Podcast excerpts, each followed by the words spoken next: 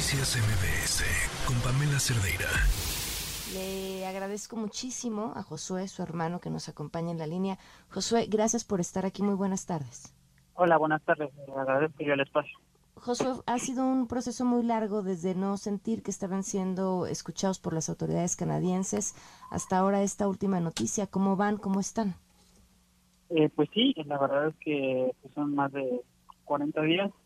La verdad estamos eh, pues destruidos. Todavía no no confirmamos, pero pues las noticias son son a veces este, contundentes y la verdad estamos muy tristes.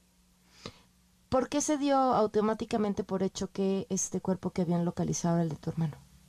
Sí, mire, eh, nosotros mostramos el descontento porque la policía montada de Canadá afirmó que era el cuerpo de Carlos sin hacerlo en, como una base científica.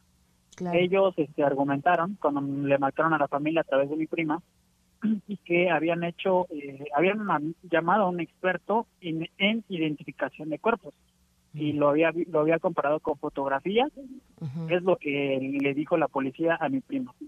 Eh, a nosotros se nos hace pues realmente incongruente y vergonzoso que pues este una policía de, que se supone que es de primer mundo eh, pues este, haga estas afirmaciones basándose solamente eh, en, vistas, eh, sin, sin esperar a que la familia vaya a ver si realmente el cuerpo o que se hagan los estudios científicos pertinentes como la prueba de ADN, que todavía la policía no la ha hecho. Oye, ¿y alguno de ustedes ha podido ver ese cuerpo? Nadie, nadie, nadie de la familia ha podido ver ese, el, el cuerpo. Oye, cuéntame, tu hermano hace cuánto tiempo se fue a Canadá y qué hacía allá. Sí, eh, mi hermano se fue el 9 de junio a Canadá. Él viajó para conocer el lugar y pues para tener más experiencia en lo que él eh, estudió.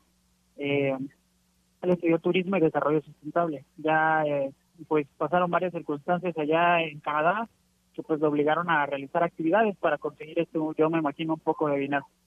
Oye, Josué, ¿les han ofrecido la Secretaría de Relaciones Exteriores apoyo para ayudarlos a trasladarse hacia allá? Sí, eh, pues desde el inicio nosotros pues nos hemos eh, comunicado con Relaciones Exteriores y ellos han brindado el apoyo.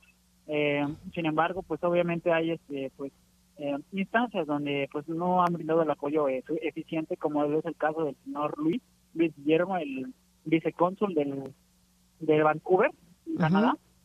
Él siempre fue este es una persona que nunca este pues, apoyó de, de manera eficiente a mi papá estando en Canadá él inclusive le decía que si seguíamos haciendo eh, presión mediática, él se concentraría en este en escribir, eh, en hacer escritos para responderle los escritos que él hacían llegar y eh, atrasaría más el trabajo del, del vicecónsul. Pero a medida que pasaron estas noticias, nosotros nos comunicamos personalmente con la canciller Alicia Bárcenas y ella expresó todo el apoyo y solidaridad solidaridad por parte de Relaciones Exteriores y pues así es como hemos estado eh, teniendo la, comunicación eh, a través de la, de la canciller Alicia Bárcenas y sus asistentes y pues nos van a dar acompañamiento en, en, la ida a Canadá que vamos a tener el día lunes. Pues estamos al pendiente y te agradezco mucho que nos hayas tomado la llamada. Un fuerte ah. abrazo a ti y a toda tu familia. Al contrario, a ustedes, muchísimas Muchas gracias. Josué, hermano de Carlos Aranda, este joven, joven que como ustedes escucharon, pues llevaba días, días bastantes desaparecido en Canadá.